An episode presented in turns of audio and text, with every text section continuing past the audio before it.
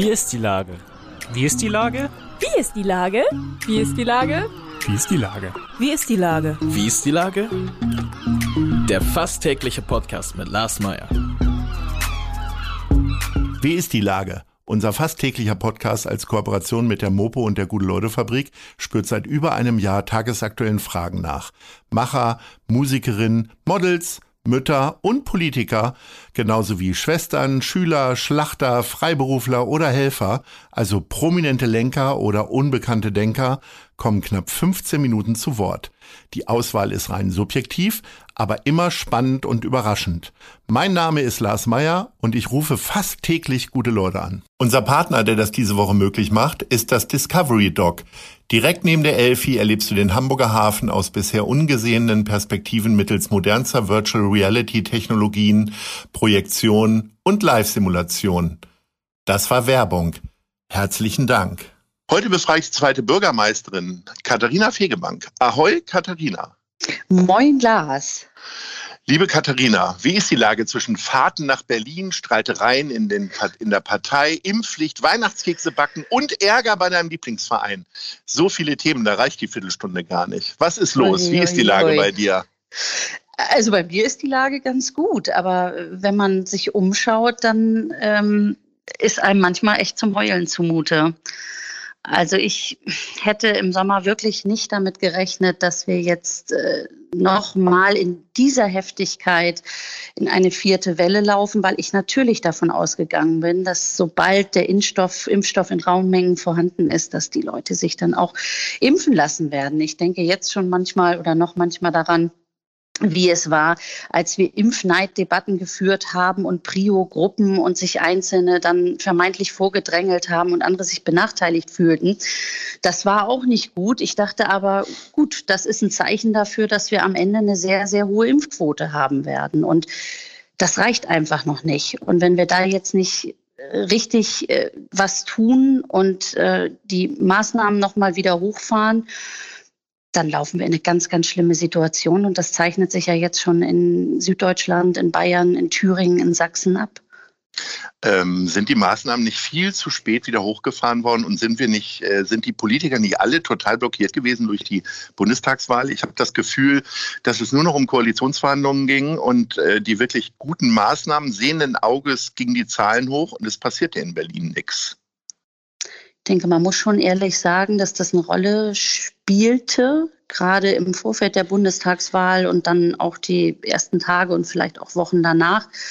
Ich durfte ja selbst ähm, eine Gruppe leiten und wie du eingangs sagtest, das ist äh, eine ewige Pendelei gewesen. Manchmal bin ich morgens aufgewacht und wusste gar nicht, bin ich jetzt eigentlich in Hamburg oder in Berlin. Das war eine unglaublich intensive Zeit und Phase, gerade wenn man sich anschickt äh, mit äh, drei Parteien, die auf Bundesebene noch nicht zusammengearbeitet haben, etwas Neues zu schaffen und auch einen wirklichen Aufbruch zu erzeugen. Dann erfordert das viel Kreativität und Mut und und ganz viel Zeit. Aber so ein Virus schläft nicht und das bahnt sich seinen Weg. Und ähm, ich glaube, dass die Hoffnung darauf, der Glaube daran, dass sich die Menschen wirklich impfen lassen. Wir haben immer gesagt, die Impfung ist der Gamechanger.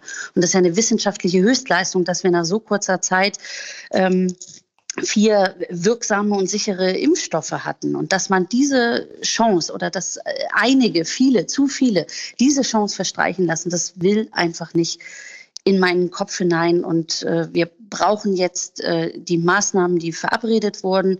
Ich bin aber auch inzwischen so weit, äh, dass ich sage, wenn jetzt nicht sich substanziell mehr Menschen, die sich impfen lassen könnten, sich nicht impfen lassen, dann brauchen wir eine Pflicht. Ähm, ist man in Hamburg auch zu nachlässig gewesen? Vor ein paar Wochen wurde das Impfzentrum mit großem Getöse abgebaut. Ähm, auf der anderen Seite fehlt jetzt, fehlen jetzt zumindest Termine. Ich weiß gar nicht, ob äh, äh, genug Impfstoff da ist. Äh, ist man da vielleicht auch nicht konzentriert genug gewesen? Lag es auch daran, dass nicht nur du, sondern auch der Bürgermeister äh, in Berlin waren und dieser Nebenjob auf einmal zum Hauptjob wurde? Nee, den Eindruck habe ich nicht. Wir haben uns äh, fortlaufend und immer untereinander gut abgestimmt und abgesprochen. Und äh, es war ja mit Blick darauf, was möglich wäre mit den Impfungen und äh, den Perspektiven, die damit verbunden sind, äh, durchaus ein Schritt, den wir aller Orten gesehen haben, dass man runtergefahren hat mit den großen Impfzentren äh, und darauf gesetzt hat, wir in Hamburg ja übrigens als Erste mit 2G, Druck auf die Nichtgeimpften zu erhöhen. Wir, wir haben immer gesagt, dass es darauf ankommt, dass wir eine möglichst hohe Quote an Menschen haben, die sich impfen lassen. Zum Schutz der eigenen Person, aber auch vor allem als solidarischer Akt gegenüber allen anderen, vor allem aber den Kindern gegenüber, die sich ja noch nicht impfen lassen können, nämlich die Kinder bis zwölf, für die es noch keinen zugelassenen Impfstoff gibt. Und das hat natürlich dazu geführt, dass wir recht erfolgreich mit äh, der 2G-Option oder dem 2G-Modell hier in Hamburg unterwegs waren und sind. Das hat ja viele Nachahmer republikweit gefunden, nachdem anfangs äh, viele ja skeptisch darauf geguckt haben, dass wir jetzt noch stärker auf dieses Instrument setzen, dann natürlich wieder auf die äh, klassischen Schutz- und Hygienemaßnahmen und weiter alle Impfangebote, alle Register ziehen, um Impfangebote in den Stadtteilen, bei den Hausarztpraxen äh, so zu erhöhen und jetzt hochzufahren, dass sowohl diejenigen, die eine Boosterimpfung brauchen, aber auch diejenigen, die jetzt sagen, okay, ich habe lange gewartet, gezögert, bin vielleicht kein Hardcore-Impfverweigerer, aber Zauderer gewesen, aber jetzt ist doch die richtige Zeit. Und äh, der Blick in den Süden der sollte einem doch jetzt wirklich den allerletzten Ruck geben, zu sagen, nee, ich will doch endlich raus aus dieser Spirale. Wenn wir jetzt nicht vorankommen mit dem Impfen, dann weiß ich nicht, ob wir vielleicht noch mal in eine fünfte Welle laufen. Wir sind doch alle ermüdet und schlapp und äh, diese Spannung, die wir in der in der Gesellschaft haben, ähm, die, die sollte uns nicht zerreißen, sondern die sollte uns doch jetzt gemeinsam den, den, den Mut und die Kraft geben, äh, weiter jetzt auch die, die, diese Welle irgendwie solidarisch zu nehmen. Du hast die Koalitionsverhandlungen angesprochen in Berlin. Wie sieht das denn äußerlich aus? Ähm, bucht die Partei dir dann ein Zimmer im Adlon und ähm, ihr kriegt feinstes Catering dann in den Gesprächen oder wie funktioniert das? Also du fährst morgens rüber und manchmal bleibst du dann da. Wo wird dann gewohnt? Ich bin meistens in der Landesvertretung gewesen, wenn ich übernachtet habe.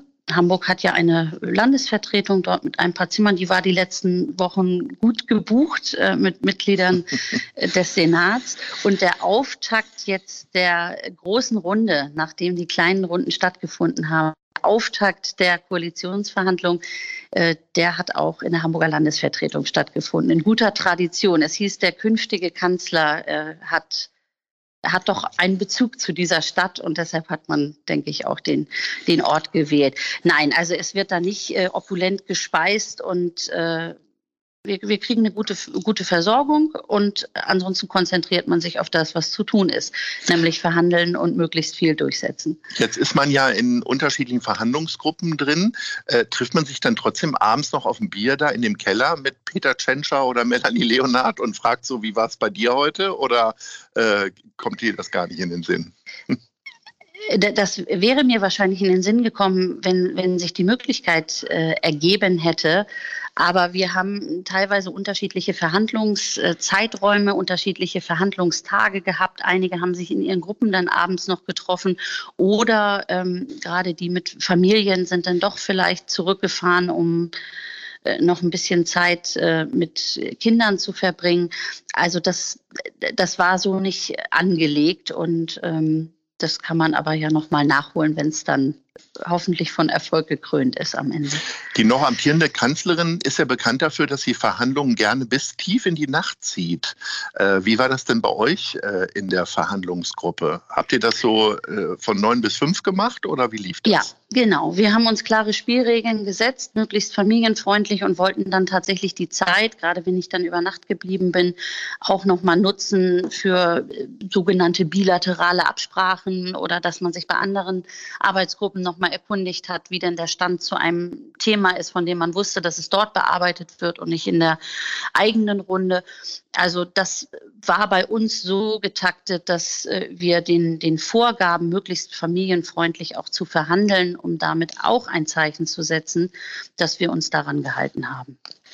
Ihr seid ja jetzt doch relativ fix unterwegs, fixer als viele Boulevardmedien geglaubt haben. Wird der neue Bundeskanzler sogar ein Nikolaus und kein Weihnachtsmann? Also es werden jetzt noch 14 Tage Zeit. Ja, ich, ich bin eigentlich ganz optimistisch, dass das gelingen kann.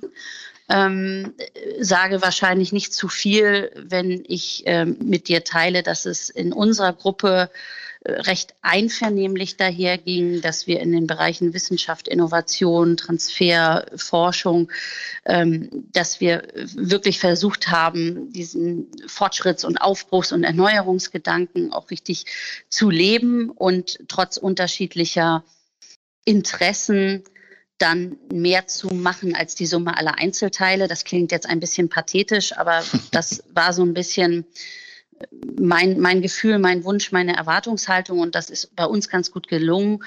In anderen Arbeitsgruppen rumpelte und, und ruckelte es vermutlich bis heute ähm, durchaus heftiger, so dass ich nicht genau sagen kann, ähm, wie da der jetzige Stand ist. Aber ich gehe davon aus, dass man gemeinsam zum Ziel hat, Nikolaus-Schuh rauszustellen und dann vermutlich einen Kanzler, dann Kanzler zurückzukriegen.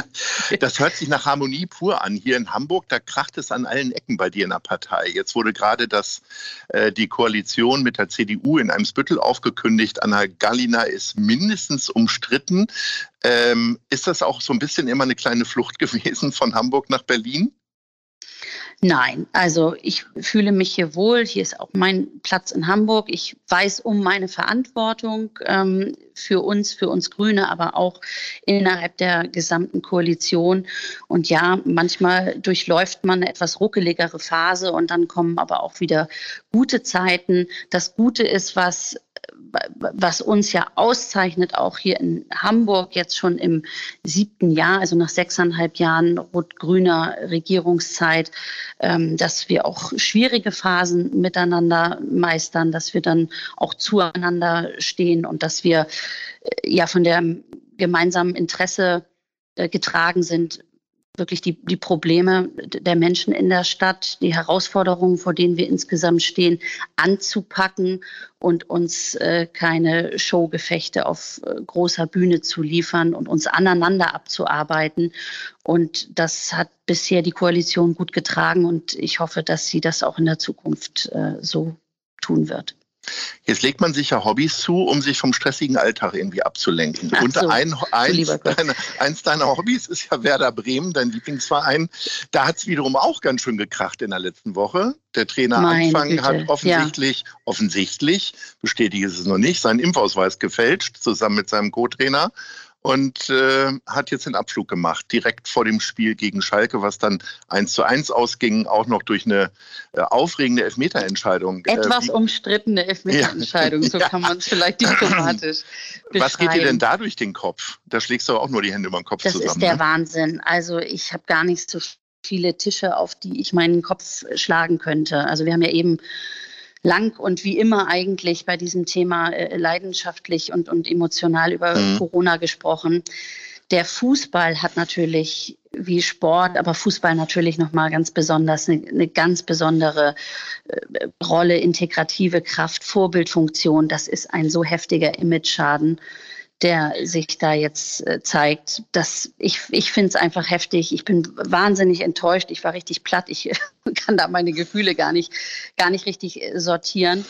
Das ist einfach einfach äh, wirklich daneben. Wenn, wenn sich das alles so bestätigen sollte, die Staatsanwaltschaft hat ja Ermittlungen aufgenommen, obwohl er ja noch am Tag vorher äh, sich dem Verein gegenüber, der, der Führung, der Geschäftsführung über erklärt hat und sie sich hinter ihn gestellt hat, um dann am Folgetag zusammen mit dem Co-Trainer zurückzutreten. Das ist in dieser Situation, in der Spannung, in der wir oder ja, Hochspannung, unter der wir gerade sind als Gesellschaft, mit so heftigen Debatten, in denen es um Zerreißproben und Spaltungen geht, ein so, so schlechtes Zeichen, wenn der Ort, äh, wo man so sehr als Vorbild auch angesehen wird, jetzt einen solchen, solchen Image-Schaden erleidet. Also ist richtig bitter. Katharina, kommen wir zumindest bei der Top 3 zu etwas Schönem. Das sind weihnachtliche Orte. Von dir hätte ich gerne tatsächlich jetzt zunächst erstmal Platz 3, wo du dich am weihnachtlichsten fühlst hier in Hamburg. Also das, ich finde das super schwer mit äh, drei weihnachtliche Orte, weil für mich äh, Weihnachten äh, ein, eine Stimmung ist, die an so vielen verschiedenen Orten auch ähm, gelebt werden kann. Aber ein Platz drei ist, ist sicherlich einer der vielen Weihnachtsmärkte in dieser Stadt. Ich kann gar nicht genau sagen, welcher, aber. Dann nehmen wir doch mal den größten am Rathaus, wo du dann nach Feierabend dann auch mal Glühwein trinken ja, könntest. Ist ja in diesem Jahr jetzt auch wieder unter mhm. keinen so guten Stern, aber Weihnachtsmärkte ja. gehören für mich dazu, auf jeden okay. Fall. Okay, Platz zwei. Platz zwei, auch eine, kann ich gar nicht äh, im, im Speziellen sagen, aber eine, eine der vielen Kirchen ja. wo es dann ein Weihnachtskonzert gibt und äh, wo, man, wo man zur Ruhe kommt und auch weihnachtliche Stimmung auf ganz, äh, ganz besondere Weise auch erlebt. So, und Platz 1? Mein Platz 1 ist bei uns zu Hause. Da schmücken wir alles weihnachtlich und dann werden gemeinsam Plätzchen gebacken mit den Kindern. Vielleicht in diesem Jahr auch schon ein bisschen gesungen. Und wir machen uns das da einfach gemütlich, weihnachtlich und deshalb ist das mein Platz 1. Sehr schön. Liebe Katharina, ich wünsche dir äh, ganz viel ruhige Nerven, eine ruhige Hand natürlich auch und viel Erfolg, vor allen Dingen jetzt in der Weihnachtszeit mit allen Entscheidungen. Und sage Ahoi. Ja, vielen Dank. Ich sage Tschüss. auch Ahoi, lieber Lars. vielen Dank. Ciao. Eine Produktion der Gute-Leute-Fabrik in Kooperation mit 917 XFM und der Hamburger Morgenpost.